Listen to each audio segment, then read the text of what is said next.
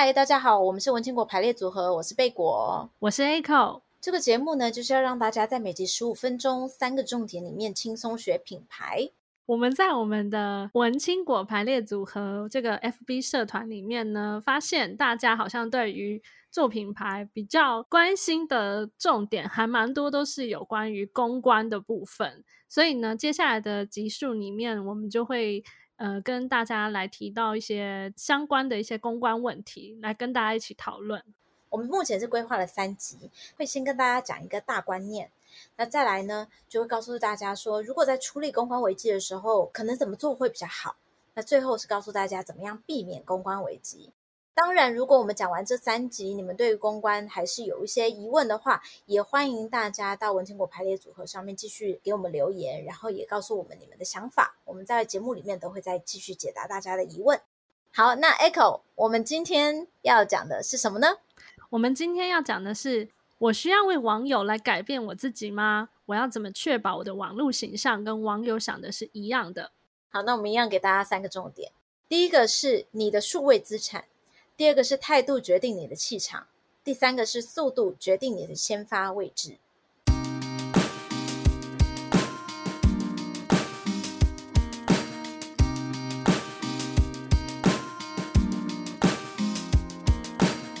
首先，想要问贝果，如果我在网络上一直被那个网友攻击，然后批评我。然后说，比如说他觉得我我发的照片很丑啊，或者说我这个人看起来就是心机很重，可是我自己觉得我不是那样，那我要怎么办？我需要就是跳出来为自己就是辩解吗？还是我就先冷处理？嗯，我觉得你应该先想的一件事情是，网友是不是能够决定我是谁？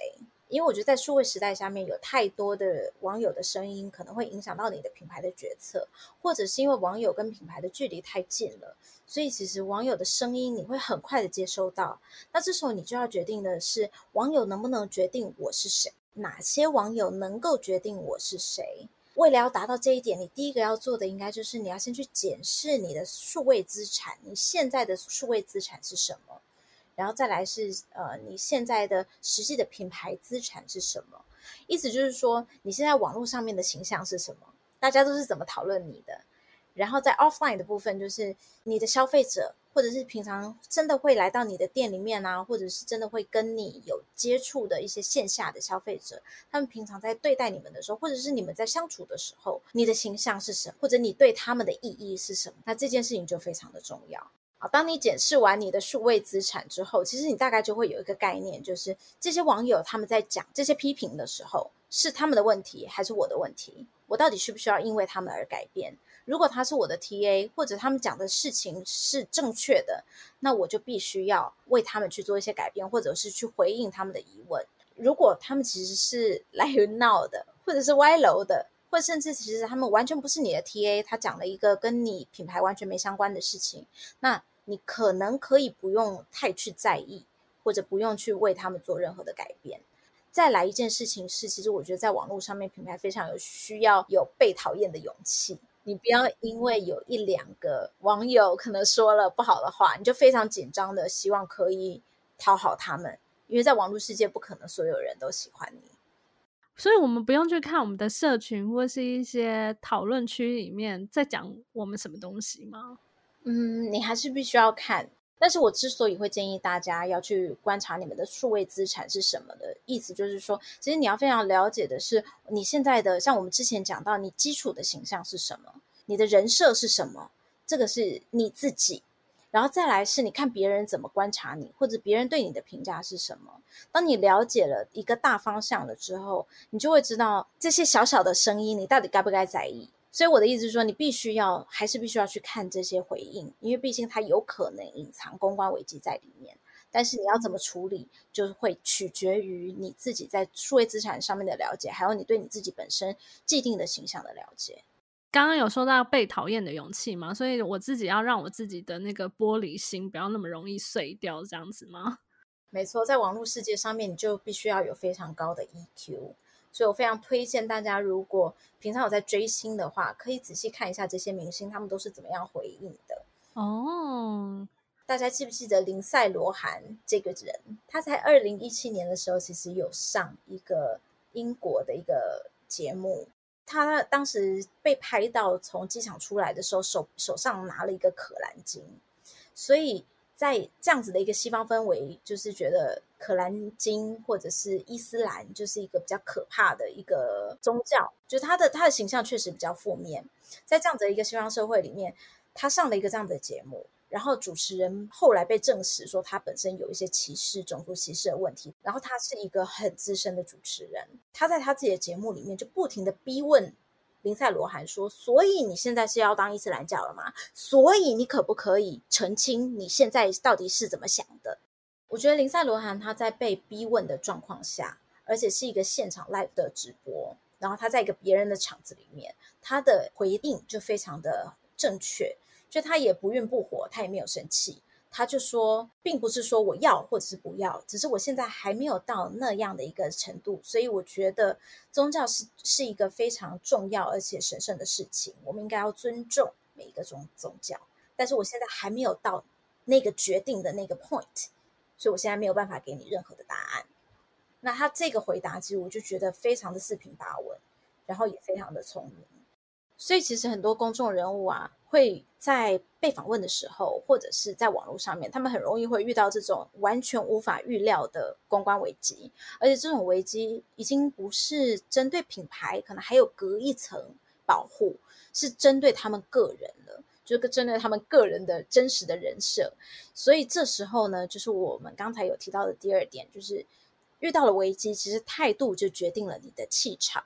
比如说在刚才我们提到的例子里。林赛罗韩他在回应的时候，他完全没有生气，然后很平稳的顾及到了每一种族群他们心里可能会想到的问题，然后他也以一个非常尊重的态度去回应，不管是回应主持人，然后或者是说他用尊重的态度去对待这个对待这个宗教，甚至有一点点是在帮这个宗教发声这样子的一个一个概念，他其实就帮他自己从一个可能是一个很危险的公关危机，或者是一个。四面不讨好的公关危机，然后帮自己做了一个很完美的缓和，然后甚至是化解。那如果假设今天啊，我我确定我要来回应这些网友的疑惑，或是有一些公关危机的时候，那个时间点应该要怎么抓？我是比如说一发现我讲错，我就要立刻出来解释，还是说我们可以再拖个几天，想出更好的答案了以后再来回答吗？Echo 这个问题很好，因为其实速度还是 quality，就是还是品质回复的品质，其实一直都是品牌还有公关非常难、非常两难的一个议题。嗯，我觉得虽然我们第三点是说速度决定你的先发位置，它你的回应一定要快速，但是它是不是能够是好的回应，就必须取决于你有没有在准备这件事情，或者是在。危机发生之前，你有没有思考过，一旦危机发生，你要怎么处理？嗯、所以下一下一个下一集，其实我们就会跟大家提到，就我们会用一个去年蛮红的一个案例，就二零二零年蛮红的一个案例，来跟大家分享，如果真的遇到了公关危机，应该要怎么处理。现在很多媒体啊，网络新闻，他们喜欢下一个标叫做“叉叉叉回应了”，所以我会觉得说，这个速度如果没有拿捏好的话，是不是很容易被断章取义？有一些艺人啊，或者是说有一些品牌，他在回应他公关危机的时候，他可能就是发一篇贴文嘛。一发以后，然后可能十分钟后就会有网络媒体就开始转载报道。对，所以网络世界其实是动作非常快的，你的速度你一定要快，但是你里面的品质如果没有掌握好的话，我们上一个讲的就是你的态度、你的气场没有抓好的话，其实有可能会引发更大的一场公关危机。所以我觉得在速度决定你的先发位置，我们这边所讲的速度指的是你不可以逃避。你绝对要第一时间出来面对，但是你的态度还有你应该要怎么处理，其实这个就是需要非常需要事前已经先想过，然后有沙盘推演过，有了解到你自己像我们讲的你自己的人设是什么，你的品牌定位在哪里，然后才能决定你在回应的时候是不是能把继续把风险扩大的这个危机降到最低。嗯，所以其实一切也都是算是经验上面的累积。对，你也必须要在事前，我觉得这公关其实就是事前必须要做非常多的准备。嗯嗯嗯嗯，所以我们之后会教大家怎么处理公关危机喽。对，所以我们接下来呢，会先告诉大家，如果你真的不小心遇到了公关危机，那我们第一件事情是怎么处理它。那接下来我们就会告诉大家，其实如果更往前，我们比较希望大家注意到的是，我要怎么样去准备，让我自己不要有公关危机，嗯，或者是说要怎么样去避免，尽量的避免公关危机的发生。好的，那今天的节目也差不多了，我们再跟听众朋友复习一下今天的三个重点。所以，我们今天到底该不该让网友决定我是谁的三个大重点呢？就是第一个是决定你的数位资产是什么，第二个是态度决定你的气场，第三个是速度决定你的先发位置。喜欢我们节目的朋友呢，不要忘了到 FB 社团找寻文青果排列组合，或是到我们的相关社群给我们按赞。如果可以的话呢，希望大家也可以到 Apple Podcast 帮我们留下五星好评。今天节目就到这边喽，我是贝果，我是 Echo，拜拜，拜拜。